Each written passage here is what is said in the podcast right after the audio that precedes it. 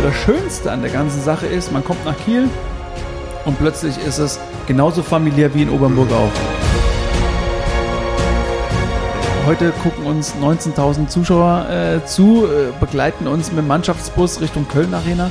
Da denkt man sich, da muss man sich immer mal zwicken und muss einfach sagen, was ist, was machst, darfst du hier eigentlich machen? Welches Privileg hast du eigentlich? Ey, das willst du immer haben. Hier 20.000 Zuschauer auf dem Rathausplatz singen alles nach, was du ins Mikro ballerst.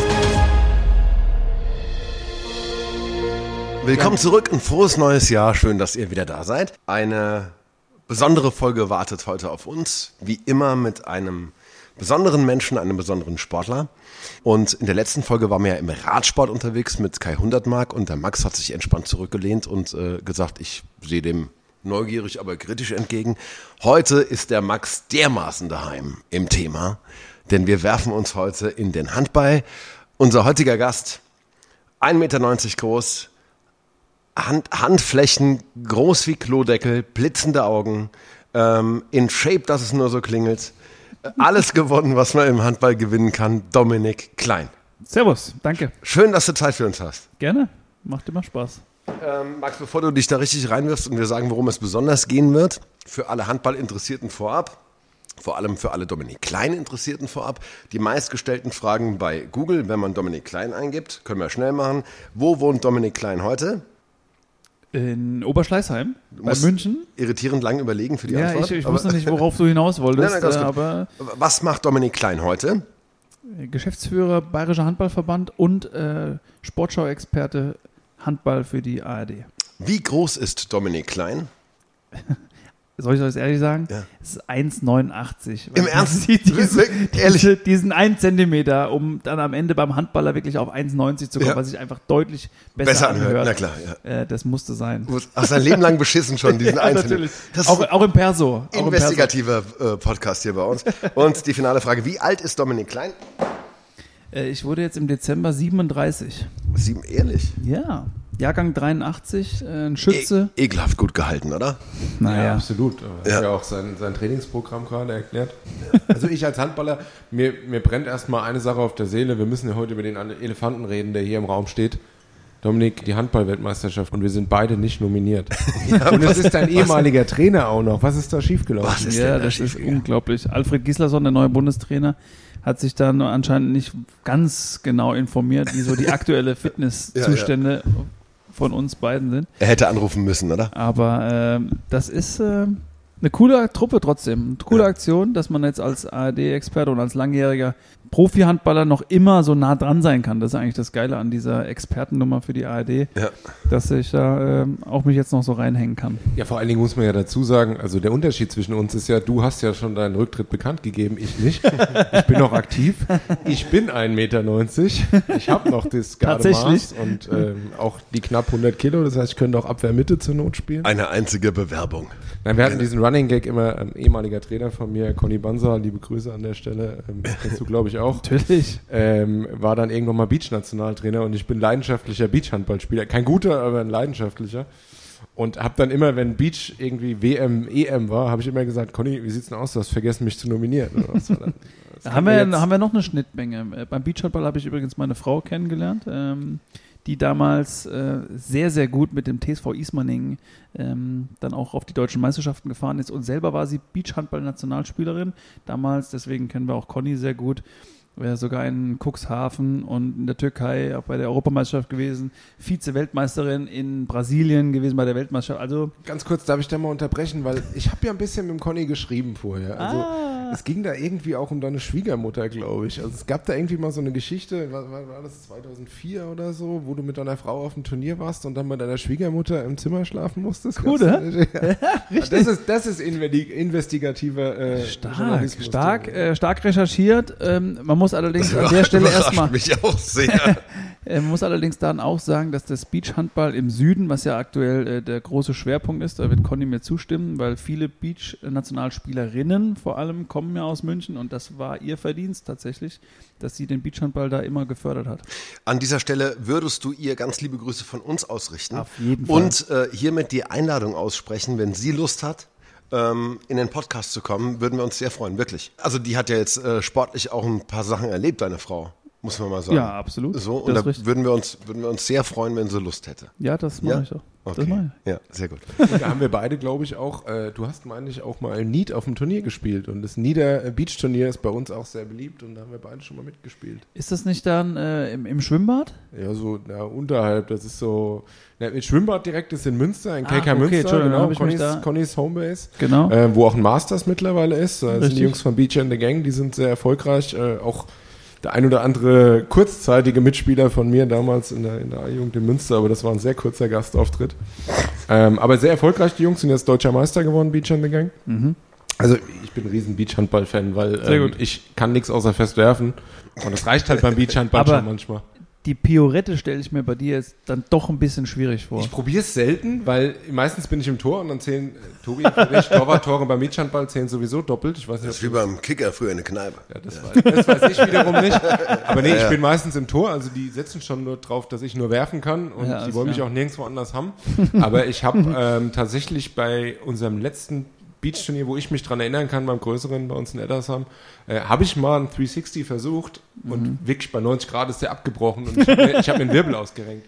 Das, kann, das können die Leute bezeugen, das ist wirklich so. Ich musste danach zum, zum äh, Notarzt und alles, also äh, ja, das war nicht so. Wollen wir da jetzt abdriften oder sonst hätte ich, Ich glaube, würd wir noch einen kommen jetzt eher drauflegen. mal aufs Ich Thema. würde ich würd, ich würd noch einen drauflegen können bei Beachhandball, weil ich habe mal einen Beachvolleyballer als meinen besten Freund mitgenommen zum Beachhandball, weil ich mir dachte, ey, der kennt sich im, Aber im Sand kennt er sich im, aus. im Sand kennt Ja. er sich aus, aber Ja. mit dem Werfen war es nicht so, weil er nur auf den Ball schlägt. Und der hat genau das auch äh, gemacht und man stellt natürlich solche Leute gerne an den Kreis, die hoch sind, die eine Piorette drehen können. Und dann dreht er sich zum ersten Mal und kriegt den Ball, die Piorette 1A sauber, Ja. haut das Ding aber voll auf die 12 von dem Torwart. Der fällt einfach gerade Tot gnadlos um. um. Und, und alle haben sich gedacht, was ist denn das für einer? Ja, die Piorette sah gut aus, aber dann hat er den einfach voll Ausgenockt. auf die 12. Ja, ja, gnadenlos. Ich will euch un ungern unterbrechen im Beach-Handball-Irrsinn. In diesem Podcast für alle neu dazugekommenen geht es in jeder Folge um eigentlich, da kommt der Name her, das, um ein Spiel, das definierbar ist als das Spiel des Lebens für irgendjemand. Das kann ein, ein Spieler sein, ein Trainer, ein Fan. Und jetzt haben wir den Dominik da und ähm, in einer so ereignisreichen Karriere wie deiner stellt man fest, es gibt unglaublich viele Spiele, von denen man sagen könnte, das wär's. Aber es gibt bei dir ein ganzes Jahr, das so außergewöhnlich war, dass wir gesagt haben, diese Folge heute heißt die Saison meines Lebens. Stark. Und äh, wir befinden uns jetzt und nehmen euch mit zurück in das Jahr 2007. Ist es ein guter Start? Weil manchmal beginnen Geschichten ein bisschen früher, aber können wir da einsteigen? Da können wir auf jeden Fall einsteigen. Ich nehme tatsächlich, weil es ja dann auch eine Saison ist, Ja. sprich im Handball geht die Saison im Sommer los, sprich 2006, äh, Mitte 2006 bis Mitte 2007 war so die Saison des, äh, des Lebens, äh, auch wenn sie sehr, sehr früh war, weil das war der Start beim THW Kiel, sprich den Zebras im Norden, wenn man im Fußballersprache der, der FC Bayern des Handballs. Und das war für mich als junger Spieler damals äh, das, das Größte, dort einen Vertrag unterschreiben, dort einen Anruf überhaupt zu bekommen. Ähm, es hat ja sogar schon weitaus früher angefangen, der, als der Kontakt entstanden ist, als ich bei der SG Wallau Massenheim gespielt habe für zwei Jahre ist man ja dann in die äh, Konkurs, äh, in die Insolvenz gegangen und äh, wenn man so will, hat sich dann auch der THW Kiel an der Konkursmasse irgendwie äh, Bedient. noch ein paar, Ja. paar äh, Talente rausgeschaut und ich habe das große Glück, Soran Djordjic war der Tor, damalige Torwart, der einen engen Draht zum Trainer hatte von Kiel und der hat dann in einem persönlichen Gespräch äh, bei der Frage, wer ist denn da bei euch so im Team, äh, meinen Namen erwähnt und das habe ich heute noch immer ähm, im Kopf und dankbar, dass er mich da in, in, ins, ins Rennen gebracht hat. Und dann kam der Anruf von damals Uwe Schwenker, äh, dem Manager des THW Kiels. Der hat dich, hat dich angerufen? Richtig, Ja. genau. Und dann kam es einfach zu dem, zu dem ersten Treffen in Hannover, weil werde ich auch nie vergessen, am Flughafen. Und dann hört man sich in dem Erstgespräch, mein Papa habe ich noch als ja, Personalberater mit dazugeholt, und als, natürlich als Familienvater, der da äh, noch die Hand drüber gehalten hat. Und dann werde ich auch nie vergessen, das war einfach Kinnladen runter, aufsaugen, zuhören. Dieser Trainer, Noka Sedarusic, ist einfach einer der besten der Welt und äh, das, da willst du hin, da willst du dich schleifen lassen, da willst du alles aufsaugen, was geht. Und ich durfte unter ihm dann 2006 bis 2008 äh, als Trainer sein. Und dann kam Alfred Gislason, der aktuelle Bundestrainer äh, der deutschen Handballnationalmannschaft. Und somit hatte ich in Kiel, wo es ja zehn Jahre am Ende sogar wurden, 2006 bis 2016, ähm, einfach die, die erfolgreichste Zeit und die, die spannendste, wo ich den Handball in allen Facetten erlebt habe und, und aufsaugen konnte, was eigentlich ähm, der Handball ja, für mich bedeutet. Wenn man Handball spielt wie du und so früh auch hochklassig Handball spielt, kommt man natürlich früh auch rum. Also ob das mit Massenheim oder Großwaldstadt ist, da kennt man das Auswärtsfahrten durch die Republik. Trotzdem, ähm, wie ich das wahrgenommen habe, war dein Lebensmittelpunkt ja immer so bayerischer Untermain. In Wildenberg geboren, in Obernburg gespielt, dann in Großwallstadt gespielt. Mhm. Und so ewig weit ist es Wallau-Massenheim da jetzt auch nicht, also diese Region. Und dann kommt dieser Anruf aus Kiel. Und das ist ja dann schon, das ist schon ein Stück weg. Ja, absolut. Ähm, was geht einem da durch den Kopf mit 20? Ich komme wieder auf den Punkt, dass das einfach das Höchste ist, was ein Spieler überhaupt an Angebot bekommen kann. Äh, es haben schon einige deutsche Nationalspieler äh, in der damaligen Zeit äh, Angebote bekommen vom THW Kiel und haben es teilweise abgelehnt, weil zu hartes Training und ein Schleifer und unter Noka Seldarusic viel zu anstrengend. das war genau mein Grund. Mhm. Das war genau mein, ich will dahin. Ich, ich kriege gerade Gänsehaut zum ersten Mal. Wer weiß, wie oft das heute noch kommt. Das passiert bei uns öfter. Das war, mhm.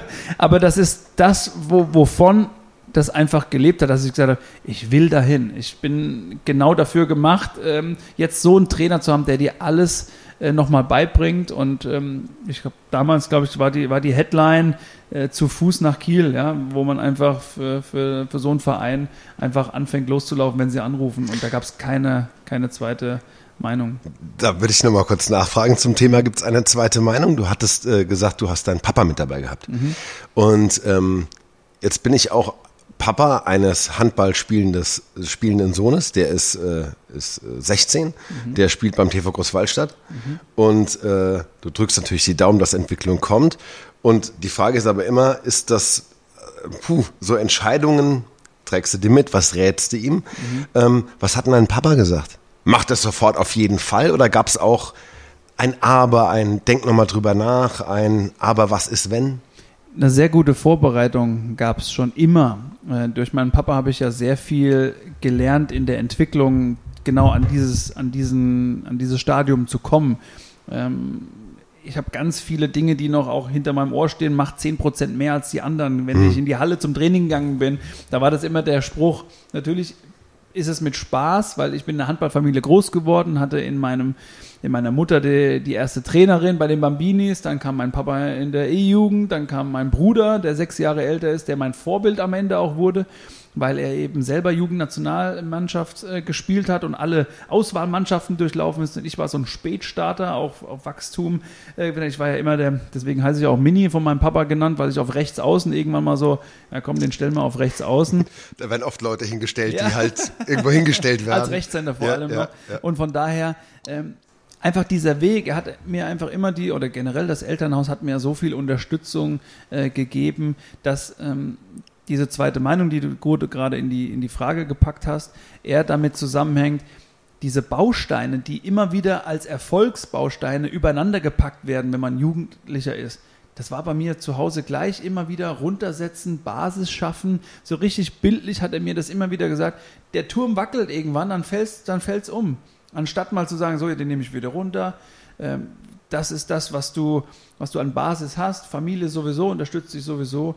Und deswegen war das eigentlich für mich, für mich nie, er hat es unterstützt in allen Belangen, ähm, dass seine Personalberatertätigkeit natürlich auch noch dazu geführt hat, auch diese Gespräche äh, zu führen, dann mit eben einem absolut anderen Niveau. Wir reden dann von Profi-Dasein, von dem professionellsten Club in Deutschland. Aber das Schönste an der ganzen Sache ist, man kommt nach Kiel und plötzlich ist es genauso familiär wie in Obernburg mhm. auch. Mhm. Und das machen natürlich die Menschen aus. Da gibt es eine Geschäftsstellenleiterin, Sabine Holdorf-Schuss, die immer so die, die, die, gute Seele des Vereins ist, die einem von Beginn an äh, da mit allen Dingen unterstützt. Noka Sedarucic war ein Trainer, der alles von der Mannschaft hat weghalten wollen. Der, das soll allen gut gehen, damit wir auch in der Halle dann wirklich ordentlich äh, rangehen können. Und somit war dieser Verein äh, und, und, ist für mich noch heute natürlich ein, eine sehr Herzensangelegenheit und äh, ist eine, eine zweite Heimat natürlich geworden. Wie ist denn das für dich, Max? Du hast ja ähm, dir liebevoll die Knochen dauernd kaputt gemacht, auch beim Handball. Wenn, wenn du das hörst, dass das Telefon klingelt bei jemand, der also vorher schon hö höherklassig spielt und der THW Kiel ist dran. Ist das, äh, also kriegst du da auch Gänsehaut bei so einer Vorstellung oder? Ja, also ich würde, ich gebe dir insofern recht, dass das natürlich der Anruf ist, auf den jeder, jeder wartet. Also lustigerweise, obwohl ich Handballer bin, habe ich nie so den Verein gehabt, wo ich gesagt habe, das ist mein Verein. Also ich habe einen guten Freund aus der Zeit in der A-Jugend damals, Daniel Wernig, ähm, ich grüßen, aber der hört keine Podcasts, das weiß ich. ähm, und immer, wo er gespielt hat, habe ich gesagt, ich bin ein bisschen äh, Fan. Also ich freue mich, wenn die gewinnen und ähm, freue mich, wenn es ihm gut geht und so. Und ähm, lustigerweise sein erstes Spiel in der Bundesliga war damals mit äh, Dormagen gegen THW Kiel. Mhm. Äh, es war damals, ich habe immer gesagt, Wann war das? Weißt du das? Das, äh, Auswärts äh, in Kiel? Nee, in Dormagen. Das erste Dormagen. Saisonspiel in Dormagen. Und ähm, damals Daniel Wernig und auch noch äh, Jan-Olaf Immel, der ist auch damals dahin gewechselt, mhm. der jetzt bei uns in Eppstein ist. Ähm, und ich weiß noch, dass. Äh, An dieser Stelle ja. aber mal ganz liebe Grüße. Aber, ja. Ganz, ganz liebe Grüße. Ja, ähm, Von mir auch. Wie gesagt, ist jetzt bei uns im Ort auch im Verein tätig und so und ähm, in seinem Heimatverein. Und ich weiß noch, ich habe damals mit der Familie Immel da gestanden. Die kannten mich nicht, aber ich habe mir gedacht, oh mein Gott, die sind ja wirklich alle so groß. ähm, und ich weiß noch, Daniel hat damals in seinem eigentlich ersten Bundesligaspiel einen Heber gemacht gegen Umair und ähm, der, ähm, der Immel in schon Rentenalter fast, Handballrentenalter, hat einen Aufsetzer gemacht gegen ihn. Ich glaube sogar noch durch die Beine. Also das war so, ja, also so, ich hatte nie so den direkten Bezug zu einem Verein. Aber klar ist der THW Kiel, ich würde ihn jetzt nicht mit Bayern vergleichen, weil ist, äh, du bist Bayern-Fan, ich nicht. Das fällt dem Max aus anderen Gründen schwer einfach. Ja. Nein, das ist absolut so. Also du hast diese zwei Phänomene in Deutschland. Das ist der THW Kiel und das ist die SG Flensburg-Handewitt. Und ähm, da kommen wir auch später noch drauf, dass das ja auch in diesem Jahr ganz entscheidend war, 2007. Ja. Klar ist das der Anruf, auf den jeder wartet. Bei mir war es so, dass ich in der Jugend relativ viele Tore immer gemacht habe, weil ich war immer schon relativ lang. Also ich hatte nie so das Thema wie du, dass ich der Kleinste in der Mannschaft war. Das war ich dann erst irgendwie in der A-Jugend in Münster. Mhm. Äh, aber da war ich, wie gesagt, auch nicht lang. Und ich habe immer viele Tore gemacht und immer so gedacht, naja, ich werde irgendwann mal zumindest hier in Eddersheim in der ersten Mannschaft spielen und wer weiß, was irgendwie noch kommt. Und dann kam halt irgendwann auch in der A-Jugend oder B-Jugend Münster und es war dann so Regionalliga-Oberliga-Kader. Hast gedacht, naja, es kann ja noch weitergehen. Aber dann hast du halt gemerkt, dass Erwachsenenhandball eine ganz andere Geschichte ist und nur mit einem guten Wurf kommst du da halt nicht, kommst du halt nicht weiter. Und das ist halt das Schwierige, wenn du, glaube ich, in der, in der Jugend, in der Kindheit schon relativ gut bist und viele Tore machst, weil du einfach groß bist und einen guten Wurf hast, dann wird es vielleicht auch nicht so entsprechend gefördert und dann ähm, zeigt dir keiner, wie du einen guten Wackler machst, wie du gut im 1 gegen 1 spielst und so. Und das, da würde ich kurz einhaken, weil genau das zeichnet ja auch die Trainer aus, wie sie mit den jungen Spielern auch umgehen. Wie zeige ich die Details? Aber genauso umgekehrt finde ich, dass junge Spieler diese Wissbegierigkeit auch brauchen, um zuzuhören, mhm. wenn der Trainer einem anderen Mitspieler was äh, sagt und erklärt. Und was habe ich damals gemacht? Egal, wo wir in der Vorbereitung, der ersten Vorbereitung, kann ich mich noch heute daran erinnern, fahren wir zum Mühlenteich. Das Mühlenteich-Trainingslager, das berühmt-berüchtigte, wo scheiße anstrengend ist. Aber da gab es Taktiktraining am Nachmittag zwei Stunden oder zweieinhalb Stunden, wo wir jeden einzelnen Spielzug, aber auf die Präzision genau äh, durchgesprochen haben. Und das musstest du wissen, egal auf welcher Position du auch spielst. Und wenn er Kim Anderson auf halb rechts was erklärt hat oder Markus Alm am Kreis was erklärt hat, dann habe ich dazugehört, weil ich das einfach, weil ich wusste, was aus dem sein Mund kommt, das stimmt und das will ich auch aufsaugen. Und das war äh, was, äh, ja, was, was man auch heute wieder immer wieder hört, dass die Trainer teilweise schon das Training ist vorbei und geht nach Hause, anstatt mal auf die andere Seite zu gehen und den jetzt nochmal richtig herzunehmen. Orkan mhm. Rusisch hat zu mir immer gesagt, ja, hast du zwei Finger in Steckdose bei Gegenstoß. ja, super, weil ich immer so schnell abgeschlossen habe. Anstatt mal hochzusteigen, zu gucken, zu warten. Und dann hat er mit mir daran gearbeitet. Mhm. Und es war ein Lob, irgendwann fünf Jahre später, ähm, komm, als, wir, als ich dann auch mal in, dann zum Ende in, in Frankreich ähm, gespielt habe und er war ja dann in Paris auch nochmal Trainer und dann ja, hast du nur noch einen.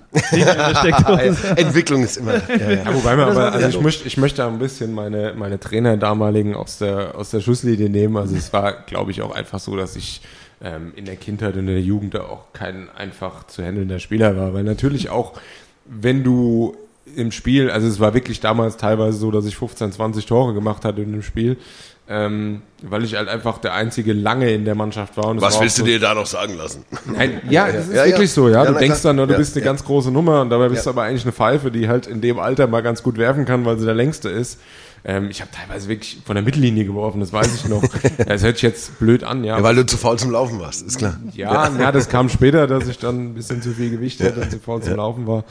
Aber das ist einfach so. Aber ich bin trotzdem, ähm, auch heute habe ich Spaß dabei. Ja. Ich spiele heute in der, in der Klickerliga, ja, auf gut Deutsch gesagt. Also, ähm, aber diese, diese Gemeinschaft und was, was ich eben noch einbringen wollte, wenn du jetzt sagst, du bist nach Kiel gekommen und bist so aufgenommen worden wie in so, einem, in so einer lockeren Atmosphäre. Ich habe heute geschäftlich und auch durch die Vergangenheit teilweise, wie gesagt, mit Daniel und so, teilweise noch mit Profis zu tun. Ähm, es gibt da eine ganz interessante Geschichte. Danach sollten wir mal auf das Jahr kommen, wenn wir was für einen sprechen wollen. Ich bin dafür immer bereit. Aber es war tatsächlich so, ich habe äh, damals den äh, Daniel Wernick in, in Dormagen besucht. Und wir haben uns in seiner Wohnung getroffen, er hat mir seine Wohnung gezeigt und so sind dann zusammen zum Spiel gefahren. Meine Frau war auch noch dabei. Und der Daniel war schon immer so ein bisschen äh, ja, schluderig und so, hat dann irgendwie vergessen, sich noch was zu essen zu machen oder so. Und dann gab es einen Spieler, der hat ihm immer Brote geschmiert. So, das war irgendwie so, die sind dann zum Spiel, also es war erst mir, das wirklich so stimmt im Nachhinein, aber der hat ihm immer die Brote mitgebracht. Und wir kamen zur Halle, ähm, haben da geparkt, drei, vier Stunden vorm Spiel und der Spieler kam, hat ihm Brote gebracht und hat es dann bei uns so vorgestellt. Ganz, ganz lieber Kerl, hat sich vorgestellt, gesagt, wer er ist, ganz junger, damals 18 oder 19. Und wir sind dann in die Halle und ich habe so in dieses Hallenheft reingeguckt und habe so gedacht, oh, der hat schon zwei Spiele für die A-Nationalmannschaft gemacht von Frankreich. Und dann habe ich im Nachhinein, ähm, ich meine, heute, die Handballer unter uns werden das wissen, das war Quentin May. Ja, und das ist, glaube ich, heute einer der besten Spieler der Welt. Ähm, mehrfacher Weltmeister mittlerweile schon. Ähm, Wenn du Franzose bist, dann auf jeden Fall. ja, sein Vater ist schon sehr erfolgreich, aber trotzdem damals, und das ist so dieses Bodenständige, was ich liebe, ja. Wir stellen fest, der Handball an sich hat was äh, familiäres. Und das ist das, was du auch feststellst, als du sehr jung zum für dich besten Verein der Welt kommst, nach Kiel. Deine Position ist links außen. Für alle, die im Handball äh, oder mit Handball nicht so viel anfangen können, im Handball, wenn ihr euch das kurz vorstellt, gibt's ja den Kreis und im Angriff steht also ganz links hinten in der Ecke der Dominik und er steht viel rum in diesem Spiel scheinbar. Und wenn er plötzlich aber den Ball kriegt daraus, dann äh, ist es seine Aufgabe aus physikalisch eigentlich unmöglichen Winkeln an einem oft sehr großen Torwart irgendwie vorbeizukommen.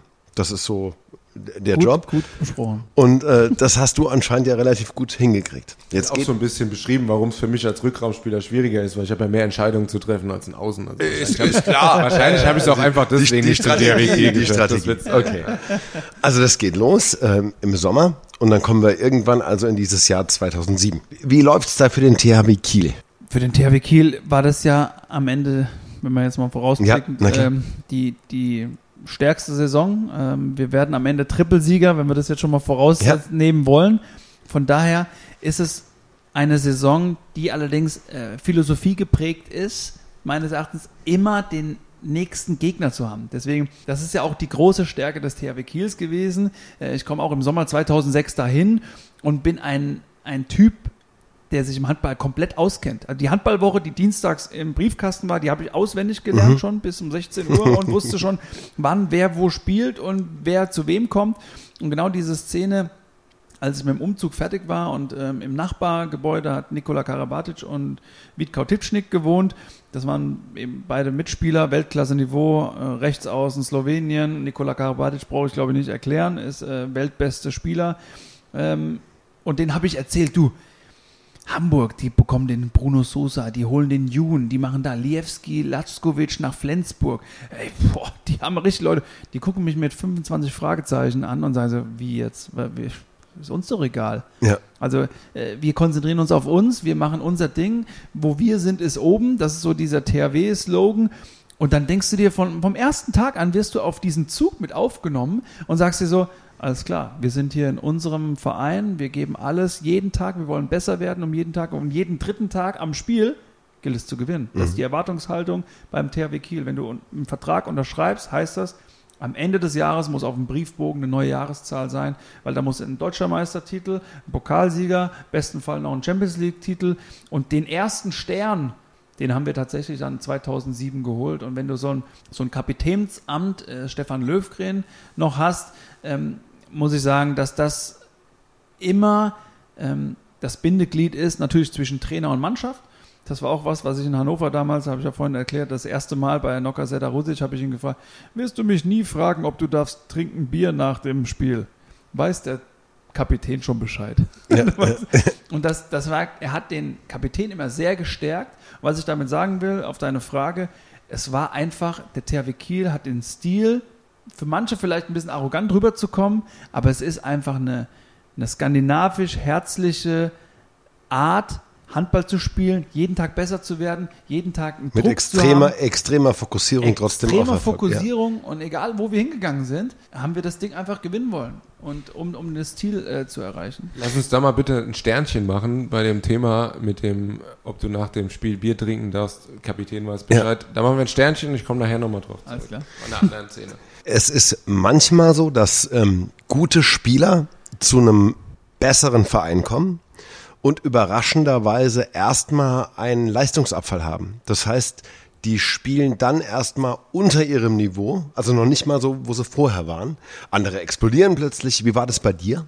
Ähm, wir haben auf jeder Position so ein Team im Team, so nenne ich das immer für mich. Also die Linksaußen äh, war ich mit Henrik Lundström von Anfang an ein Schwede, der da einfach komplett solide, stark, ähm, kein großes Heckmeck, äh, sondern ein klarer Spieler war, auch Nationalspieler war. Und da kommst du dazu. Also du hast auf jeder Position beim THW Kiel immer Weltklasse-Niveau gehabt, auch einen Weltklasse-Partner gehabt. Und von daher, wir waren auch auf Auswärtsfahrten übrigens immer positionsbezogen auf Doppelzimmern, dass man das, äh, ja, dass man sich A versteht und Dinge besprechen kann. Und das war mit das Schönste zu sehen, dass sich Freundschaften entwickelt haben aufgrund einer, einer Gemeinsamkeit, ein, eines Verständnisses füreinander, ob das jetzt im Spiel war, um der, dass man eine Jubelszene mit seinem Teamkollegen äh, geteilt hat auf seiner Position, dass man ihm die Flasche und so weiter, das ist ja alles Standard, dass, dass man immer so auch bei Auszeiten ins Handtuch hinwirft. Aber wir waren so eng am Ende, dass wir sogar auch gesagt haben, ey, warum hat er dich heute nicht die letzten zehn mhm. Minuten spielen lassen? Oder eigentlich ja. bei Nauka Russisch gehst du nicht von alleine raus, klar, weil dann weißt du nämlich genau Bescheid, was Sache ist. Aber auf den Leistungsabfall Tatsächlich nicht, weil ich war auf so einer Welle. Ich kam Wallau Massenheim mit äh, Martin Schwalb, ähm, erstmal Nationalspieler, Großwaldstadt noch ein Jahr überbrückt. Von Wallau bin ich ja erst nochmal nach mhm. Großwaldstadt, um dann nach Kiel zu gehen, Vorvertrag. Äh, Michael Roth auch. Äh, immer, immer diese Bausteine, von denen ich vorher gesprochen habe, die gingen bei mir Stein auf Stein. Habe sie natürlich runtersetzen können und habe mich immer auf so eine Basis äh, verlassen. Und deswegen ist auch diese Nationalmannschaftszeit ähm, in, diesem, in dieser Saison so wichtig gewesen, auch bei so einem Top-Verein Champions League Minuten zu haben, Champions League zu spielen, gute Leistung zu bringen, hat mich am Ende wahrscheinlich auch den Bundestrainer Heiner Brandt damals erwogen, weil wir waren ja auch in der Konkurrenzsituation, Uwe Gensheimer oder, oder Dominik Klein als zweiten Mann hinter, hinter Thorsten Jansen. Und ähm, ja, wenn, wenn man viel, viel gibt, ähm, Uwe war damals noch auch in der Juniorennationalmannschaft, also wäre für ihn nochmal noch mal ein drei Jahre jüngerer Spieler. Und ich habe es mir dann irgendwie wahrscheinlich erarbeitet und wurde dann belohnt, als jüngster Spieler dann mit zur WM zu fahren im eigenen Land. Und ähm, ja, jetzt können wir loslegen von mir aus. Ja, also WM auf jeden Fall, mit 23 damals dann. Mhm. War so ungefähr. Wo würdest du gern, wo würdest du gerne hinspringen? Wollen wir, wollen wir zu, also, weil wir müssen uns ja jetzt Sachen rauspicken, ja. ne? Es ist, wir stehen dort in diesem Jahr, was dich angeht, in einem fast durchgehenden Konfettiregen ja, ja am ja, Ende, genau. ne? Also es regnet nur noch, nur noch Gold von den Hallendecken runter. Ja, also es, es ist der 4. Februar ist ja der Tag des WM-Finals in der Köln Arena. zurück, zurück, wir müssen ja am Anfang an. ja, ja, ja, aber, aber das Geile ist ja, wenn du so zurückrechnest, wo das alles angefangen hat, ähm, dann war das natürlich im Eröffnungsspiel äh, in Berlin, wenn wir das wirklich so aufdröseln ja. wollen. Auch da kriege ich schon plötzlich Spielminuten. Weißt du, ich bin eine klare, ist eine klare Position, eine klare Aufgabe. Thorsten Janssen, erfahrener Spieler übrigens, äh, einer der besten Freunde, der in dieser ganzen Handballzeit äh, zusammengewachsen ist, war auch tatsächlich der einzige Handballer, der auf der Hochzeit äh, bei uns äh, damals äh, mhm. dabei war. Ähm, von daher kriege ich zum zweiten Mal Gänsehaut übrigens heute, äh, weil das ist ein familiäres äh, Ding. Wir haben, wenn man über die gleichen Dinge lachen kann auf Nationalmannschaftslehrgängen, wenn, wenn man sie einfach sehr gut versteht, wenn die Rolleneinteilung klar ist, ähm, dann macht sowas, ist es eine schöne, top schöne Erinnerung. Und äh, was ich eigentlich sagen will, WM-Start war dann ich krieg schon Spielminuten, ich bin schon da. Und dann hast du genau den Platz eingenommen, der von dir erwartet ist, dass du die Aufgabe auch löst. Mhm. Waren dann sogar noch sein erstes WM-Tor äh, oder zwei waren es sogar.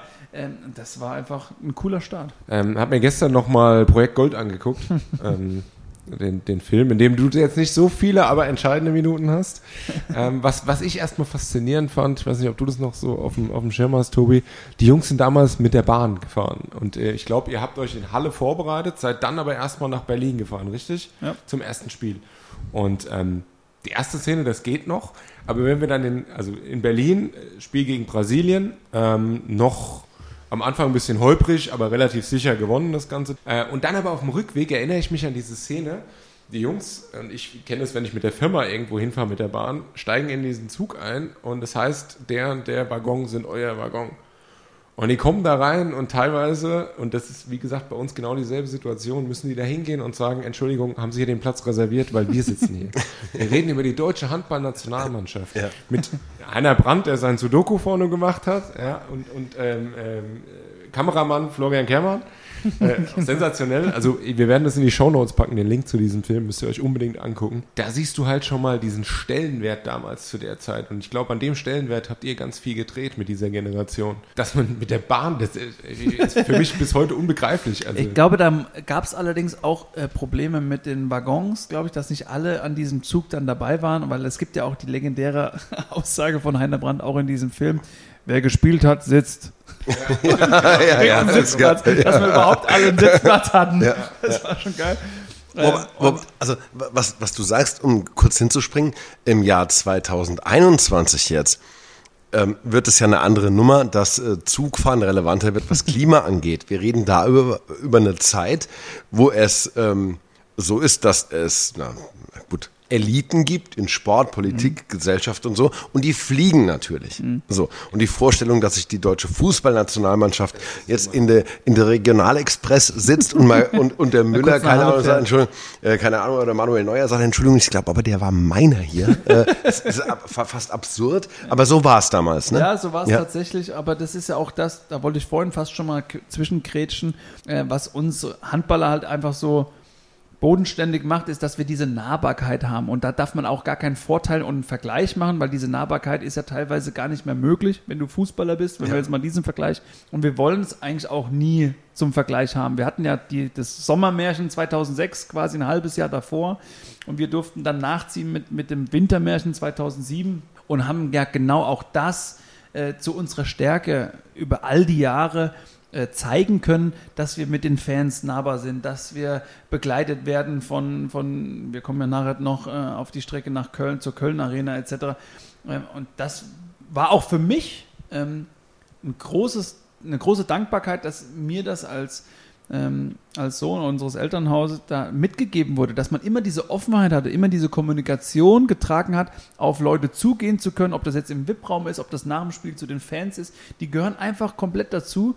Und das ist für mich immer das größte Lob, auch direkt an, an meine Eltern, wenn, wenn einem gesagt, wenn jedes Lob einem zugetragen wird, ah, du bist ja so bodenständig, so nahbar und kann, ich so, wo habe ich es denn her? Wir springen mal in diese WM rein. Wir haben von der Vorbereitung gehört, eine Mannschaft äh, mit einem jungen Dominik Klein, äh, der da berücksichtigt wird, der die ersten Spielminuten kriegt, hat sich in Halle vorbereitet, äh, stellt fest, es ist hilfreich, Spielminuten zu haben, weil man hat im Zug dann einen Sitzplatz. so, und jetzt nimmt dieses Turnier da langsam Fahrt auf. Dann sind wir zurück in Halle, weil das war die Gruppenphase. Ähm, und Halle Westfalen, muss man ja dazu sagen, äh, war das Tennisstadion. Gary Weber Open wurden da immer wieder ausgetragen. Und in ein Tennisstadion zu gehen mit 11.000 Zuschauern, wo ein Handballfeld aufgebaut wurde, ist ja mein persönliches Lieblingsstadion äh, geworden zu Länderspielzeiten, weil das hat ein absolutes, ein Hall gehabt. Da kann man noch das Dach zumachen und auf einmal ist da ein, da hat es gebrannt in diesem Ding. Und es war immer familiär, es waren immer viele Kinder da, es waren immer viele Familien da. Ähm, von daher war diese Atmosphäre tatsächlich für mich so ein, so ein Wohnzimmer.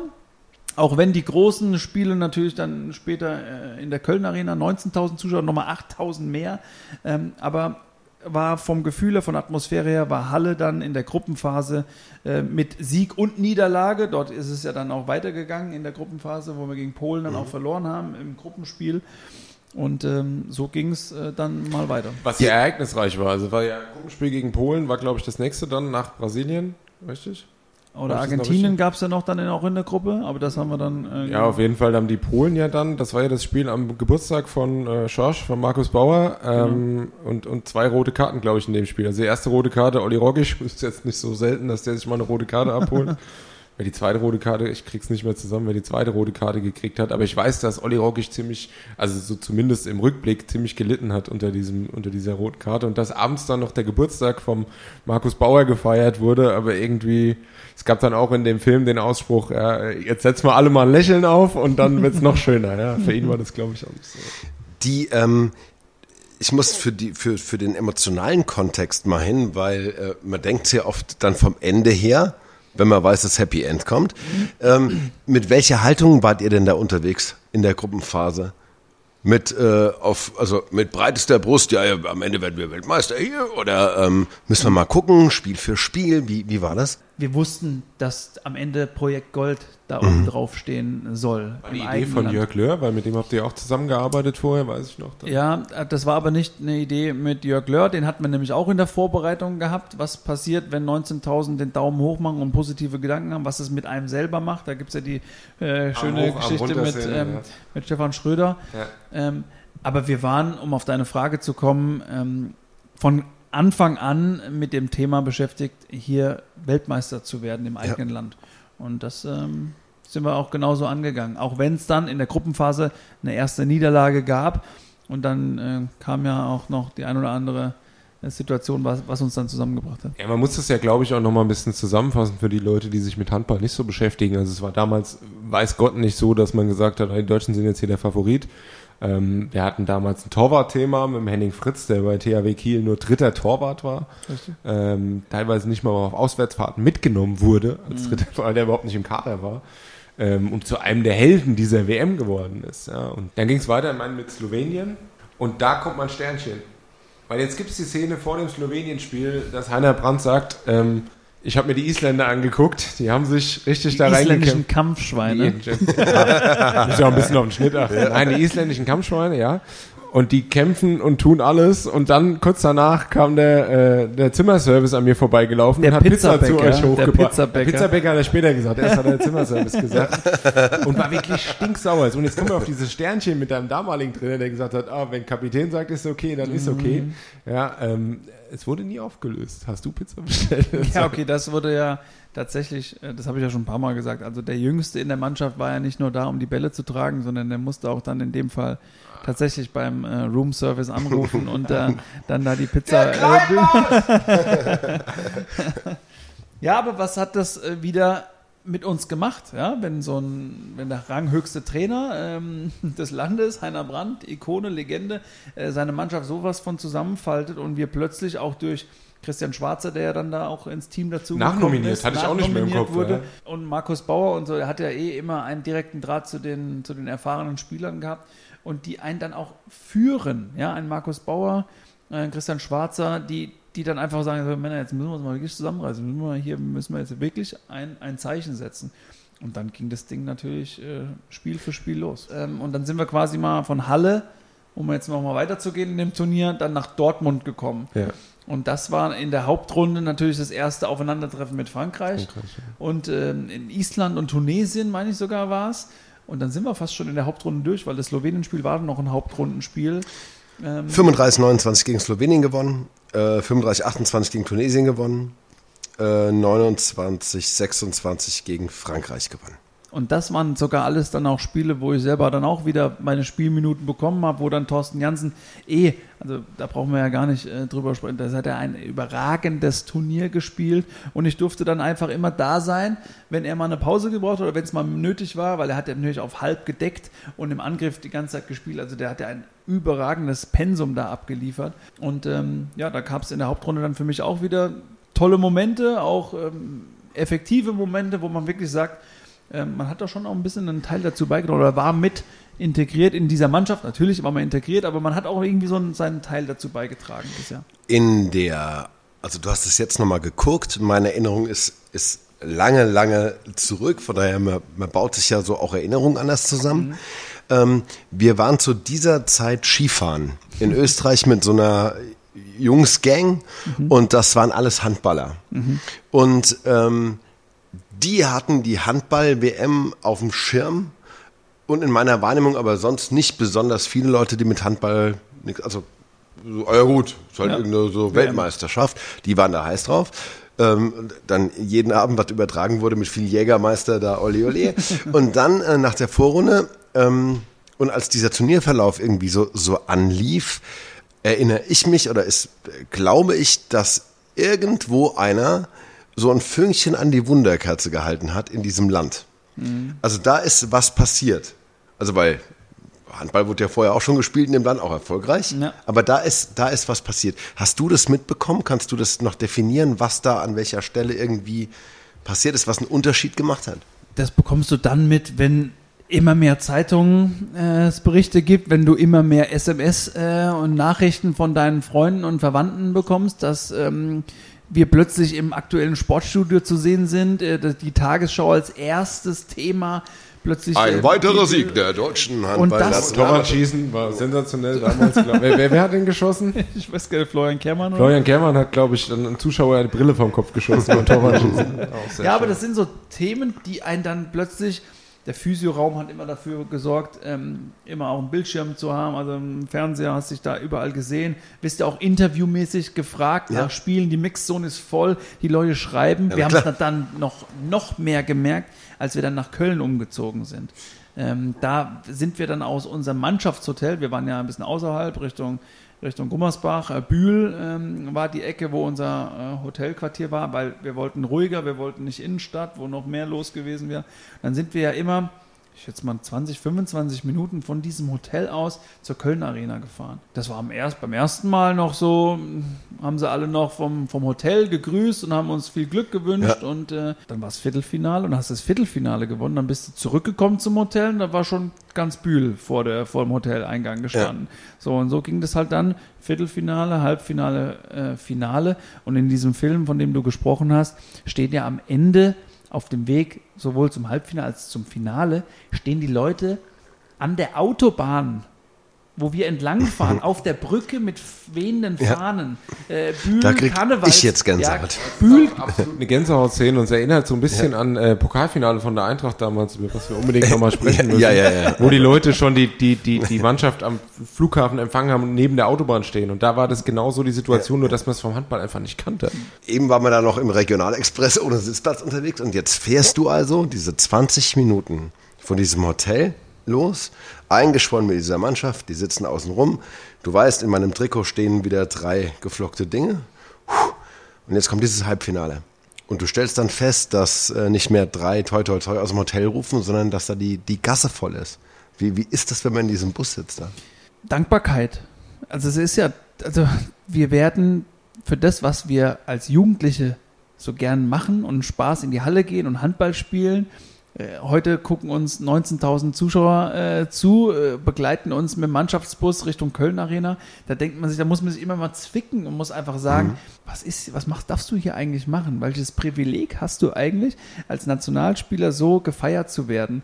Man war in diesem, natürlich schon in diesem Mannschaftsfokus, in diesem Tunnel auf dem Weg zur Halle. Jeder hat das natürlich in unterschiedlicher Form, ob Musik hören, ob auf ähm, ob, ob, runterkommen, ob was lesen. Äh, jeder hat da seine Rituale.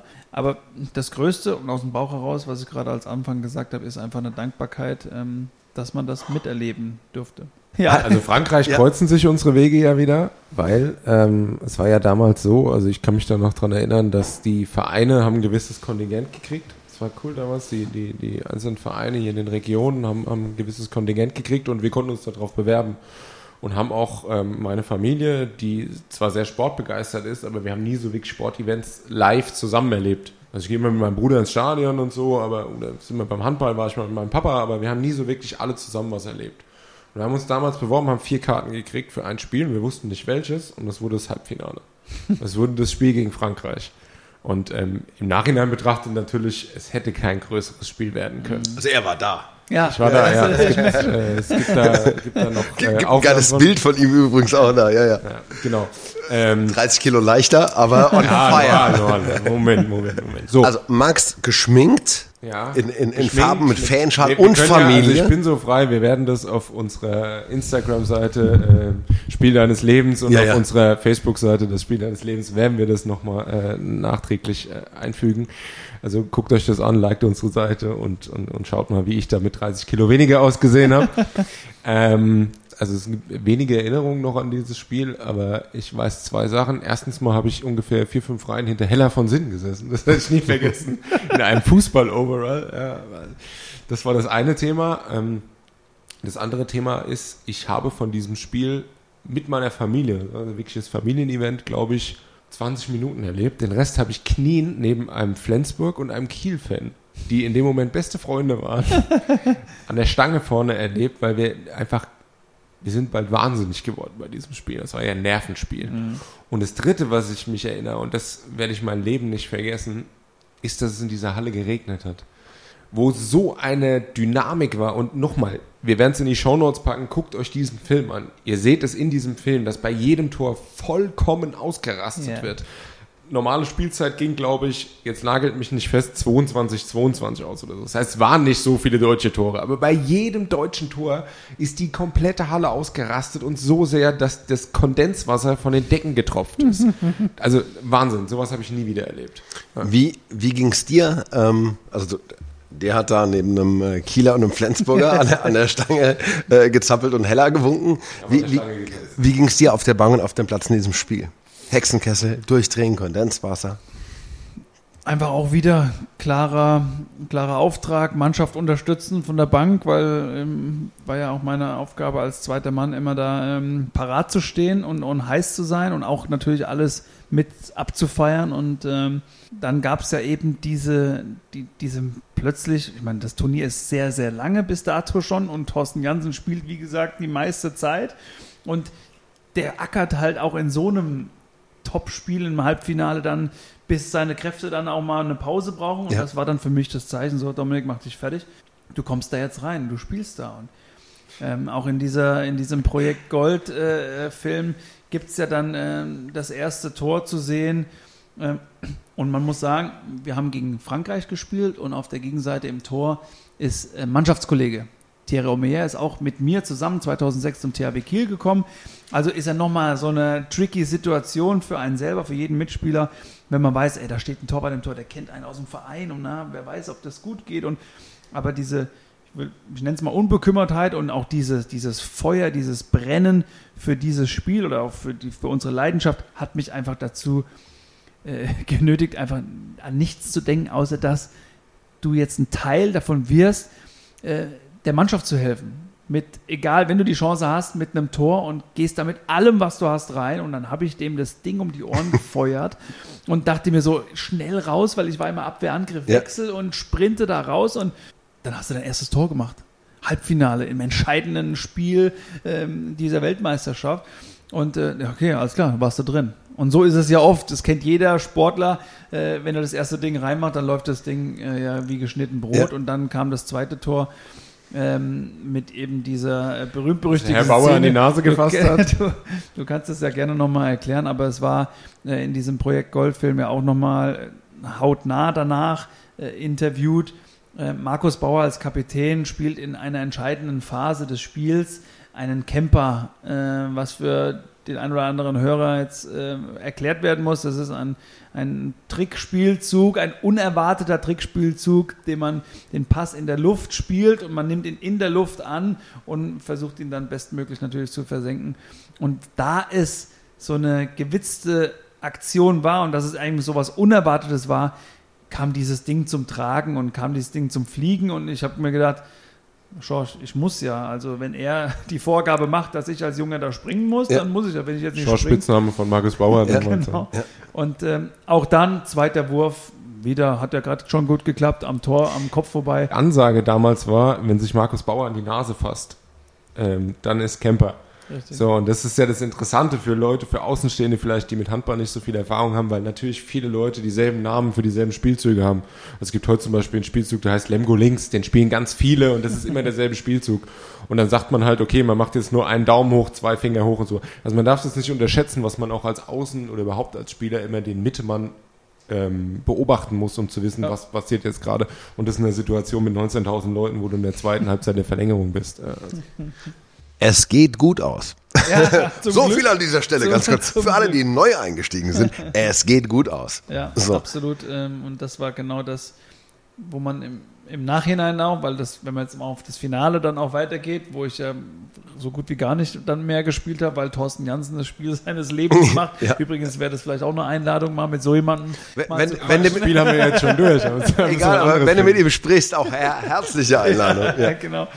Ähm, und das ähm, am Ende dann eben ein Teil davon gewesen zu sein in, in einem der wichtigsten Spiele eines Turniers, ähm, macht einen allerdings dann auch erst ganz lange später, vielleicht sogar muss ich sagen, nach der Karriere erst zu einem stolzen Part, weil es ist ja so schnelllebig, unsere Sportart und unser Leben. Also wenn wir jetzt mal kurz springen, nach dem 4.2., das war das Finale gegen Polen, und haben wir das Ding natürlich äh, dann auch geholt und, und gefeiert und sind auf dem Rathausplatz nach Köln mit 20.000 Zuschauern und haben da gesungen und gefeiert und gelacht. Aber eine Woche später spielen wir wieder in der Bundesliga gegen Hamburg, die dann auch um die Meisterschaft spielen. Und dann ist es zwar schön, aber unterm Strich scheißegal, ob du Weltmeister bist oder nicht. So, und genau das ist der Punkt, Ja. dass wir einfach immer wieder, und das hilft meine, diese erste Erfahrung aus dem halb, ersten Halbjahr der Saison auch vom THW Kiel, wo wir genau immer wieder sagen, so jetzt sind alle Nationalspieler wieder zurück und jetzt geht es wieder auf das nächste Thema zu. Und das, das hat den Handball ähm, auch mit diesem Lamentieren und drei Tage, alle zwei Tage ein Spiel und so weiter, in der Turnierform haben wir ja teilweise hintereinander gespielt, gab es gar keinen freien Tag. Ähm, das so, so ist man einfach reingewachsen in diese Belastungsphasen, allerdings auch in diese, in diese Mentalität, nicht jammern zu wollen, sondern ey, wir dürfen das machen, was uns, was wir seit der Kindheit gerne machen, kriegen dafür noch Geld, dürfen dafür noch, ähm, ja, in, in Bühl ging es ja dann tatsächlich auch äh, vor das Hotel und die, die Anfahrt, könnt ihr euch ja vorstellen, wie die dann beim, beim Hotel war. Es war ja Ja, vor allen Dingen, was ich interessant finde, also so war es aus meiner Sicht damals und ich hatte auch, wenn ich den Film jetzt so geguckt habe, ich habe ihn tatsächlich zum ersten Mal gesehen. Ich habe ihn damals nicht Echt? geguckt, habe ihn jetzt zum ersten Mal gesehen und dann habe ich so das Gefühl, dass ähm, das Frankreich-Spiel war eigentlich wie ein Finale. Das war damals, haben wir gesagt, okay, jetzt ist das Ding durch. Ich habe danach Hella von Sinn angeschrien, die ich draußen vor der Halle gesehen habe. Habe ich vor der Halle habe ich geschrien, Hella, wir sind Weltmeister. Ich so, ja, ja. So. Beim Polenspiel haben wir in der, äh, in der Vorrunde gegen Polen verloren. Gegen Frankreich haben wir gewonnen. Das heißt, eigentlich wäre es logischer, dass wir vor Polen mehr Schiss hätten. Aber nach diesem Frankreich-Spiel hat jeder gesagt, ja gut, Polen ist jetzt nur eine Pflichtaufgabe. Also so war es für mich, Ja. wie war es für euch? Ich hatte so, und es war ja auch, das Spiel hat es dann hergegeben. Also es war zwischenzeitlich mal kurz nochmal eng, aber dann am Ende doch relativ deutlich. War das so? War das so, dass man sagt, wenn man, also nach dem, was wir da in diesem, in diesem Spiel erlebt haben, das, das lassen wir uns einfach Freunde mehr nehmen? Genau, das ist der, der Ist so. größte Punkt. So, Jetzt sind wir an dem Punkt, wo wir es So, nochmal jetzt aber- einmal zusammen, alle gemeinsam Ja. hinkriegen mit der, mit der Begeisterung, mit dem ganzen Land hinter uns. Jetzt kann uns eigentlich auch nichts mehr, äh, wenn wir uns das jetzt noch nehmen lassen, so ungefähr. Also da war einfach nochmal auch wieder gleicher Ablauf, Konzentration, Videostudium, was wir halt das ganze Turnier über gemacht haben und das heißt ja immer so schön, ähm, die Grundlage legen wir in der Abwehr. Diesen, diesen Satz von Heiner Brandt, der ist ja eigentlich einmarmoriert hier irgendwo in der Köln Arena. Ähm, das, das war immer der, der, der Grundstein für, eine, für, dieses, äh, für diesen Sieg oder auch für dieses Turnier. Und dann gab es aber trotzdem auch da wieder diese Szene äh, eines Henning Fritz, der bis dato zum absoluten Top-Torhüter, Welttorhüter dann am Ende auch gewählt wurde, der sich dann im Finale verletzt und Johannes Bitter äh, in diese Situation kommt, voll in die Breche sprengen zu müssen, in einem WM-Finale für Deutschland, äh, kommt gerade der erste, da krieg ich grad bis hier oben in die Kopfhaut, kriege ich da Gänsehaut. Ähm, das sind einfach die Geschichten, die wir äh, schreiben konnten zu der Zeit und hat tatsächlich zu einem Film geführt, der, der wirklich äh, seh- sehenswert ist, ja, stimmt. Und schwupps, geht's trotzdem weiter in der Liga. Absolut. Okay, ähm, also du kommst heim. Äh, fi- findet man dort nochmal, also wenn man auf seine Mannschaftskollegen dann wieder trifft, äh, kriegt man auch liebevoll nochmal gratuliert wahrscheinlich, oder? Also da, da spielen ja verschiedene Nationalitäten zusammen. Ja, natürlich. Also den Respekt, äh, den kriegt man schon gezollt. Ähm, es war ja auch dann alle möglichen Ehrungen, ob Rathaus in Kiel, ob aktuelle Sportstudio zum ersten Mal live, ob äh, TV Total äh, war damals noch äh, ein Fall, wo man reingegangen ist, Spiegel TV, wo man einfach alle plötzlich irgendwie mal die Möglichkeit hatte, sich zu, zu präsentieren, weil sie natürlich auf dieser Welle ähm, alle schweben wollten und weil wir da auch Großartiges geleistet haben, ganz Deutschland eben reinzu, reinzubringen. Und ähm, ja, die, die eigenen Spieler dann im Verein, ja, kommen dann aber auch wieder von der Nationalmannschaft zurück und dann heißt es wieder vollen Fokus, was haben wir hier für Ziele mit dem THW Kiel und wo wollen wir jetzt wieder angreifen. Und wie gesagt, HSV war der nächste Gegner, um äh, der direkte Konkurrent um die deutsche Meisterschaft, also musstest du da wieder, wieder da sein. Wieder Wie ging das Spiel aus? HSV. Was ist? Ich glaube, wir haben gewonnen. Also, wir, sind, wir haben, haben Ja. gewonnen, glaube ich. Ja. Ähm, aber auch da äh, bin ich mir äh, noch grob im, im Sinne, dass ich äh, dann Pascal Hens irgendwie Manndeckung äh, nehmen musste und dann, weißt du, dann bist du Das ist ja dankbare zehn, Aufgabe. zehn, drauf. zehn, zehn Tage vor noch zusammen Weltmeister gewesen und jetzt plötzlich stehst du dem vor den Füßen und Mhm. Ja. willst, dass der kein Tor gegen dich macht. Ja. Ähm, also diese, diese Schnelllebigkeit, ähm, die war da schon sehr arg zu spüren. Und äh, die Belastung bleibt ja hoch, ne? Weil der, äh, also der Wunsch des THW Kiel und der mitwirkenden Personen ist ja, im besten Falle äh, holen wir so ein Triple. Ja, also bis dato haben wir ja noch, ist die Saison ja noch immer am Laufen. Ja. So, du hast den Anspruch, im Pokalwettbewerb weiterzukommen, in der Champions League Gruppenphase weiterzugehen, deutscher Meister am Ende zu werden.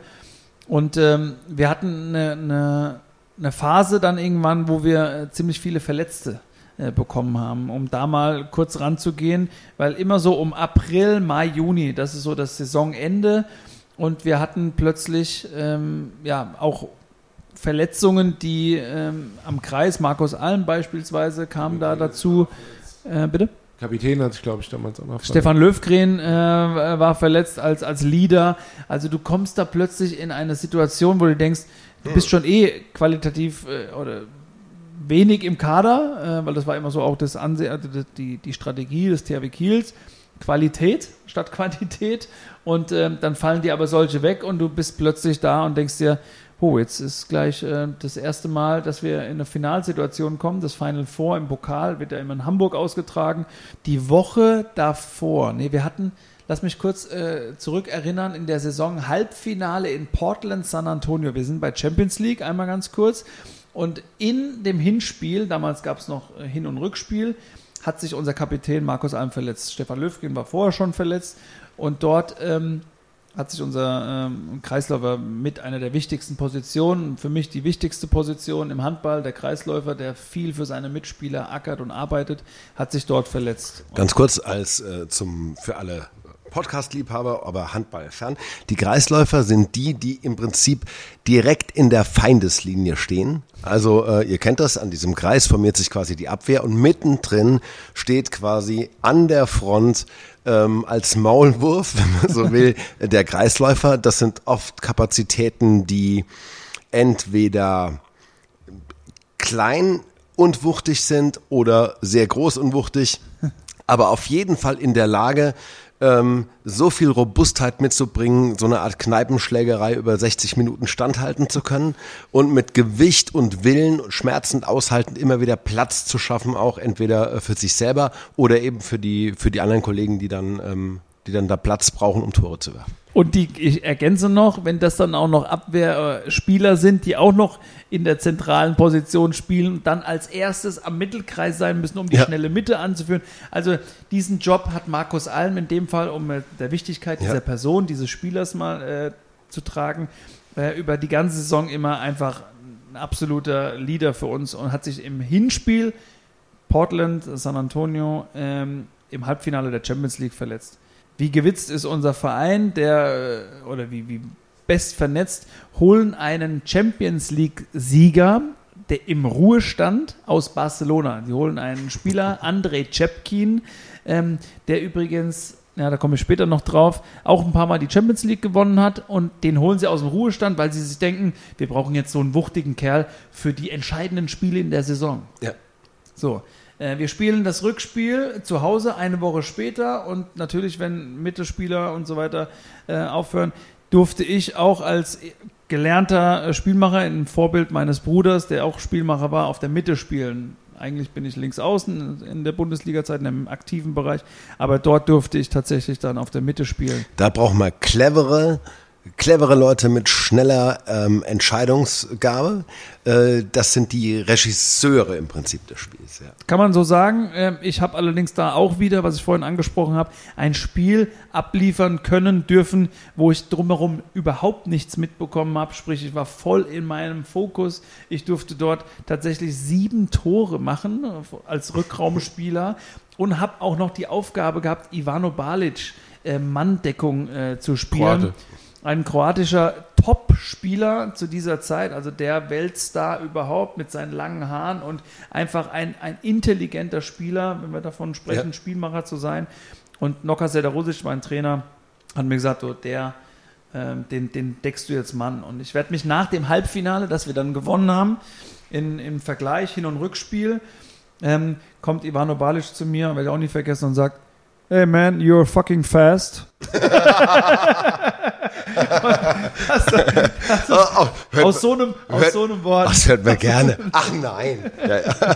Sehr gut. Und, und dieser André Cepkin, um auf den noch kurz Ja. zu kommen, der aus Spanien kommt und der natürlich auch ein besonderes Spiel war für ihn gegen Portland San Antonio, eine spanische Mannschaft, hat mich angeschaut und hat mir, hat sich zum, hat zum ersten Mal wahrscheinlich von mir gehört überhaupt, dass es äh, den Kleinen da irgendwie in Kiel gibt und auf der Mitte gespielt und er hat, er hat einfach nur den Kopf geschüttelt und hat mir einfach nur mich gestreichelt, ja, wie so ein alter, wie so ein alter Mann. Weiser Mann. Ja, Ja. du bist, ja, war gar nicht schlecht. So, Ja. so, und eine Woche später, jetzt sind wir quasi im Champions League Finale, eine Woche später fängt das Final Four in Hamburg an.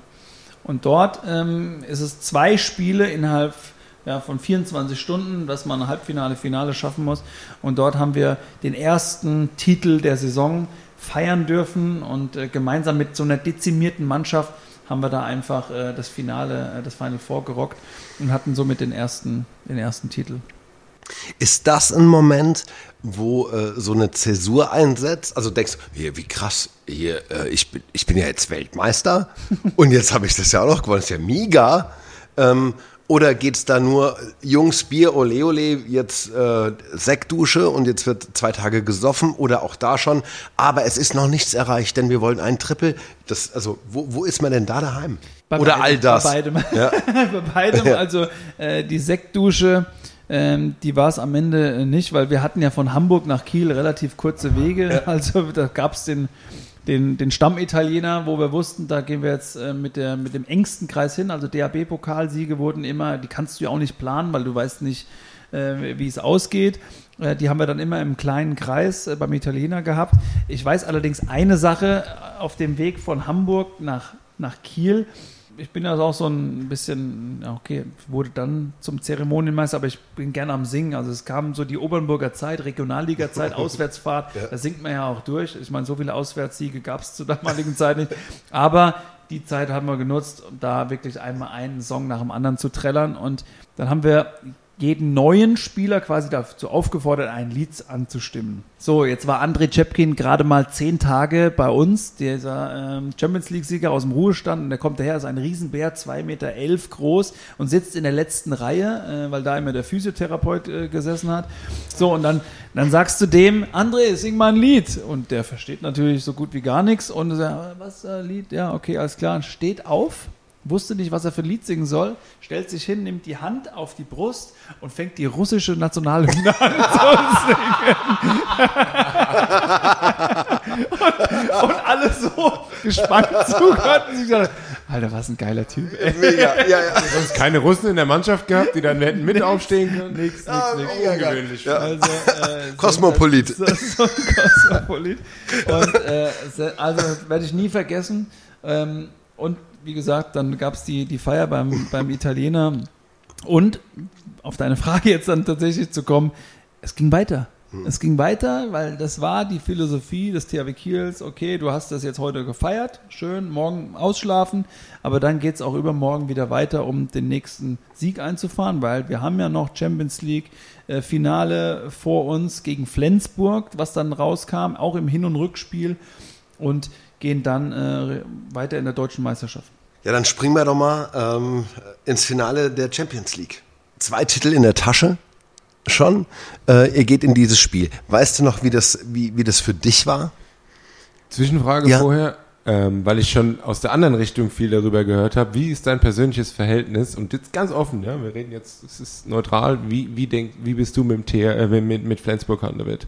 Also ist da so eine, so eine, ja, wie soll man sagen? Klar ist da eine gewisse Feindschaft entstanden in den Jahren. Ja, das ist ganz logisch. Das wäre wie wenn man einen Frankfurter fragt, wie stehst du zu Offenbach oder so, ja, oder andersrum. Ähm, aber wie hast du da Wie ist es? persönliche Kontakte hin oder wie ist da die? Wie ist da die? Das war ja meine erste Saison erst beim THW Kiel und ähm, A spielt man in der Saison zweimal gegeneinander, wo man schon merkt, wenn das Derby ansteht in Schleswig-Holstein, dann ist alles drumherum neu, ist anders, ist, die Leute sprechen nicht mehr auf der Straße an, ähm, das Ding müsst ihr gewinnen, auch nach den Siegen wird ganz anders mit einem und grüßen einem alle und natürlich fahren auch sehr viele Menschen äh, von oder Fans da hoch. Gegenseite, du wirst natürlich ganz anders begrüßt in so einer Halle als immer Pfeifkonzert, ähm, wenn du da als Kieler Mannschaft reingehst. Die haben nämlich auch noch eine Stehtribüne hinter der eigenen, hinter dem eigenen Tor, also auch was, was Besonderes ist in der Bundesliga. Und äh, dann fahren wir da hoch zum Hinspiel in der Champions League. Und ich kann mich allerdings noch an eine Szene erinnern, weil es war so ruhig wie noch nie im Bus, wenn wir irgendwo hingefahren sind. Weil wir sind natürlich von Kiel nach, äh, brauchen wir kein Hotel vorher, sondern da fährst du halt von Kiel aus zur, zur Halle und das war sowas von ruhig.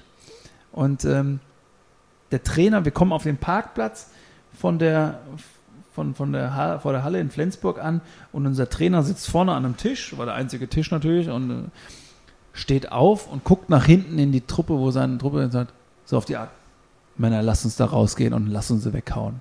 So, so diese, Ja. und wenn das dein Trainer sagt, da brauchst du gar keine Ansage mehr, da willst du da jetzt rein, ziehst dich um und willst einfach nur noch dieses Champions League-Finale spielen. Und auch da gibt es ein schönes Bild, äh, ich suche das nochmal raus, ähm, weil das zeigt auch so ein bisschen die, diese Vaterrolle von des, des, des Siegergehens des THW Kiels. Noka Sedarusic als jemand, der Vertrauen in einen, in seine Spieler äh, steckt, hat auch in diesem Spiel dezimierte, dezimierte Mannschaft äh, in mir das Vertrauen gesehen, nochmal auf der Spielmacherposition zu wirken. Und da gibt es ein Bild im, in den Katakomben Einlaufen mit Wimpel, wo man dann übergeben hat und er hält so die Hand überein.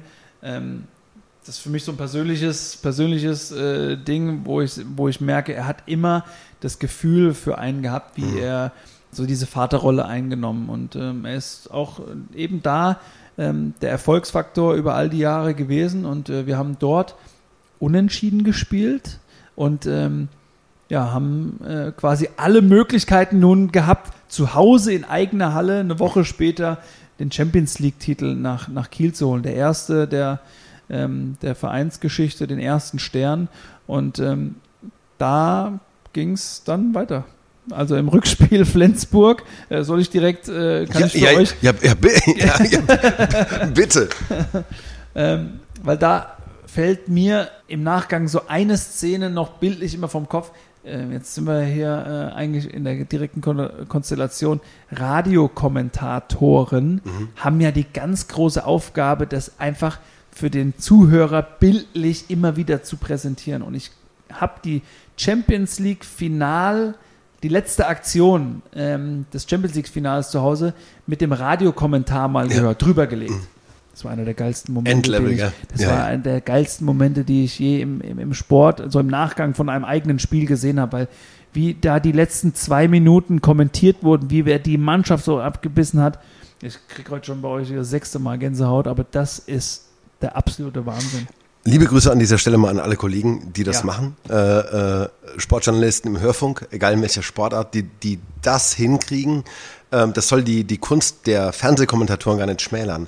Aber diese Fähigkeit, äh, Leute am Radio da in, in, in Flammen zu setzen, äh, ja, dank, dank, Kom- danke dafür. Ja, große auf äh, Fernseh und Radio auch liebe Grüße nochmal an Florian Nass, Ja. der das hier auch ein bisschen Der das überhaupt möglich ermöglicht gemacht hat, heute. genau, ja. der den Kontakt äh, hergestellt hat, genau. Ja. Genau. Äh, Flo, der das li- genauso, liebe Grüße, der das danke genauso, dafür. genauso gut äh, kann und der auch genauso sich auf Dinge vorbereitet, um den Zuschauer zu Hause eben so mitzunehmen. Ja. Dann zwar mit Bild, aber in diesem Moment, jetzt sind wir gerade noch bei Champions League, Ja. Finale Rückspiel und plötzlich haben wir, ähm, haben wir das Ding gewonnen. Und jetzt komme ich wieder zu meinem Liebling, äh, André Cepkin, äh, Champions League-Sieger aus dem Ruhestand. Und wir machen nach diesem Champions League-Finale, was wir gewonnen haben, in der Halle natürlich ein großes Mannschaftsbild, Pokal, eine Riesenschüssel, was da, äh, keine Ahnung, 10 Liter, was da reinpasst.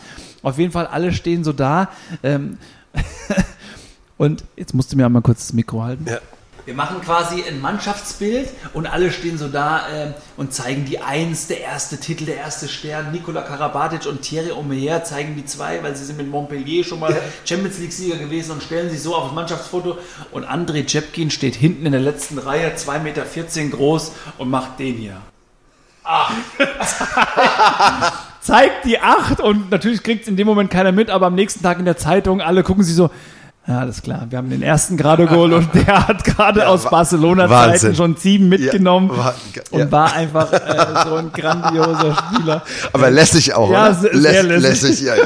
Wir werden auch nochmal gucken, ob wir auch das Bild im Nachgang vielleicht nochmal auf Ja, ja, unsere... super. Ja. Also ich bitte dich einmal um das Bild mit deinem Trainer, was du gesagt Ja, ja, hast. das, und dann das wäre schön. Das alles ja. noch mal auf Packen wir das auf Insta noch. Ja. Insta- und Facebook-Seite äh, bringen. Sehr gut, das Genau. machen wir. Das machen wir gern. Aber einen haben wir noch, ne? Ja, Der ähm, gerade eben äh, zum THW Kiel gewechselte Dominik Klein stellt fest, dass es was genutzt hat, äh, immer 10% mehr zu geben als die anderen in der Halle, was er von seinem Papa gehört hat. Und ist jetzt plötzlich ähm, Weltmeister, Pokalsieger, Champions League-Sieger. Und äh, eine Sache steht noch aus. Das ist die deutsche Meisterschaft. Und das wäre dann das Triple und eine Krönung, die man sich anders gar nicht ausmalen kann. Der wichtigste Titel für eine Mannschaft ist der, die Runde als erster zu abzuschließen und auch die Belohnung für all diese harte Vorbereitung. Wir haben den Mühlenteich angesprochen, wir haben diese ganze Saison angesprochen, wir haben die Nationalmannschaftszeit angesprochen. Das ist ja das, für was du dich belohnst, all die Jahre mit der Mannschaft einen Titel zu holen.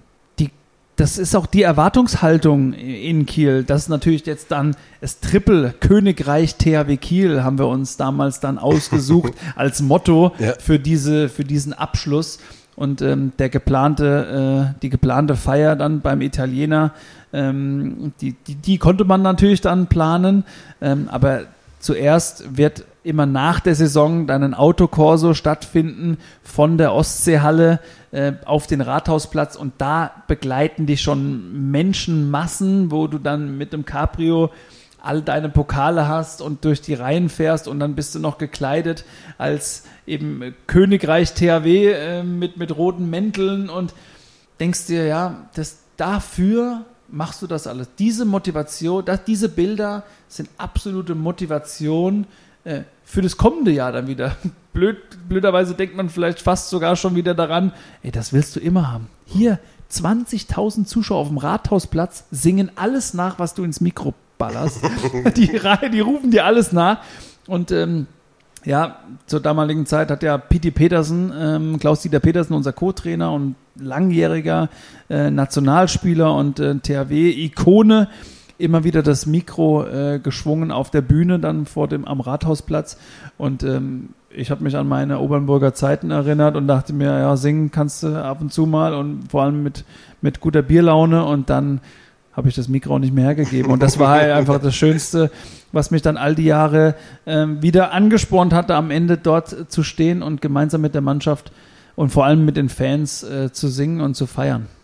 Du hast es vorhin mal zwischendurch irgendwann äh, fallen lassen, dass es wahrscheinlich bis nach der Karriere gedauert hat, um so wirklich ein Gefühl dafür zu kriegen, was das eigentlich für ein Wahnsinn war damals. Gab es da auch einen Moment, wo du mit deinem Papa vielleicht äh, mal zusammen saßt und hast gesagt, weißt du noch, wie wir da zusammen nach Hannover gefahren sind? Hättest, hättest du das gedacht? Diese, also dieses Gespräch so an sich oder diese Frage haben Ja. wir uns eigentlich nie so richtig gestellt, weil ich hatte von meinem Papa immer dann ähm, immer so ein so ein Nackenstreichler war das bei mir immer. Ich, wenn ich in der Traube der Fans nach einem Spiel war und ähm, Autogramme gegeben hat oder Fotos gemacht habe und irgendwann kam eine Hand von hinten und hat einem wirklich im Nacken so ein bisschen gekrault und dann wusstest du, Papa ist der Vater, Papa Vater ist da, der ist auch stolz heute, weil du äh, da ein gutes Spiel gemacht hast. Und das waren so kleine Zeichen Mhm. immer, wo du wusstest, ähm, da ist jemand, der, der dich da hingebracht hat und der, dem ich natürlich auch immer wieder sehr, sehr dankbar bin. Und wir hatten tatsächlich jetzt äh, an Weihnachten die Möglichkeit, äh, mal durch, durch den Wald zu joggen äh, nach Weihnachten, durch den er immer gegangen ist, wenn ich wichtige Spiele habe. Habe ich zum ersten Mal jetzt erst erfahren. 2020 sagte mir mein Papa, du, ich bin hier eine Laufstrecke, die gehen wir heute mal zusammen. Die bin ich immer bei wichtigen Spielen von dir gelaufen. Und dann hat er Äste aus dem Weg geräumt. Also wenn da, wenn auf seinem Weg irgendwelche Blockaden waren, dann hat er die genommen und hat die zur Seite gelegt und hat gesagt, das ist heute der Weg für den Dom, das, das mache ich. Ich mache hier mal die, die Bahn frei. Ja, das ist schon, mega. boah, da will ich ja, als, fünften Mal als jetzt, Das ist schon was, was Tolles, so was irgendwie dann auch im Nachgang äh, zu hören. Und ähm, generell ist aber unsere Familie ähm, da immer so nah beieinander. Ähm, wir könnten ja auch nochmal an das, an das letzte Spiel der Karriere ganz kurz denken, weil da ist die Familie für mich auch sehr, sehr emotional äh, gewesen, dass man äh, bei einem Champions League Final Four, äh, das, was das letzte Spiel seiner Karriere war mit mhm. Nantes. Ich war nochmal zwei Jahre in Frankreich und wir durften tatsächlich auch wieder in die Köln Arena als Underdog kommen und ins Finale eintreten. Und nach dem Halbfinalsieg gegen PSG gucke ich in das weite Rund und, und sehe da sind die Freunde, in der Loge sitzen meine Eltern und da sitzen ganz nah noch äh, weitere Verwandte und Bekannte. Da ist es in mir ausgebrochen. Mhm. Also äh, das kann man sich gar nicht vorstellen. Gibt es übrigens auch ein Video, weil da wurde ein Kamerateam hat mich da das ganze Wochenende begleitet. Eines der emotionalsten Momente für mich nach einer so langen ja, Karriere ist das der Rückhalt für das, warum ich das alles machen konnte. Und ähm, es ist Wahnsinn einfach nur. Dann würde ich für uns sagen, äh, vielen Dank. Ja, gern. Ja, es hat sehr viel Spaß gemacht. Ähm, ich muss ins Ende noch einmal reingrätschen. Ihr habt das Spiel gegen HSV verloren mit einem Tor. nur, damit wir nicht, nur damit wir nicht nachher Ärger kriegen mit Pascal Hens. Es tut mir leid, dass ich jetzt ein bisschen auch diese schöne Stimmung kaputt mache. Aber War das so? Ja, Pascal Hens ist ja auch aus unserer Ecke. Also ja. nicht, dass ich dann nachher irgendwie Ärger kriege. Also ja. Dominik, vielen Dank, vielen Dank für die Zeit. Äh, trotz dieser kleinen Niederlage gegen den HSV, äh, die Saison deines Lebens äh, 2007 mit einem Weltmeistertitel, mit allem, was man im Vereinshandball gewinnen kann, als äh, ja, Neuling beim für dich größten Verein äh, der Welt. Ich würde, obwohl dieser Podcast so jung ist, dich gerne jetzt schon ein weiteres Mal einladen. Vielleicht in einem Jahr oder so, wenn du Zeit findest. Weil es gibt da noch ähm, ja so einen anderen Moment, wo ich glaube, auch wenn er nicht so lange dauert, kann man da gut drüber reden. Und das könnten wir koppeln mit die drei Top-Hits von dir auf einem Balkon, wenn man einen Titel gewonnen hat. Und da würden wir uns freuen, wenn du vielleicht äh, nochmal rumkommst. Ich komme jederzeit gerne. Äh, die Einladung dazu. an den Schatz gilt natürlich äh, ja. nach wie vor. Vom, Thorsten Jansen habe ich jetzt auch noch Thorsten mitgenommen. Jansen, ja, genau. Die, die Haben wir dreifach Folge auf jeden Fall. Ja, genau. Also das wäre ähm, toll.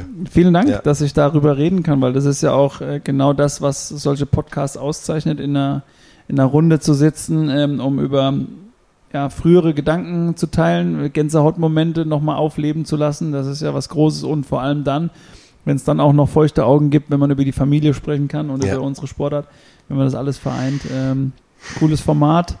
Ähm, wünsche euch da viel Glück äh, weiterhin und ähm, gute Gespräche. Danke. Ihr Lieben, vielen Dank, dass ihr dabei wart. Ähm, Rückmeldungen aller Art, äh, Kommentare, Wünsche, Anregungen auf allen Kanälen, die ihr euch vorstellen könnt. Äh, das Spiel deines Lebens äh, findet ihr auch rührende Bilder von Dominik und Max. Ähm, äh, jetzt im Anschluss. Äh, vielen Dank, dass ihr dabei wart. Bis zum nächsten Mal. Ciao.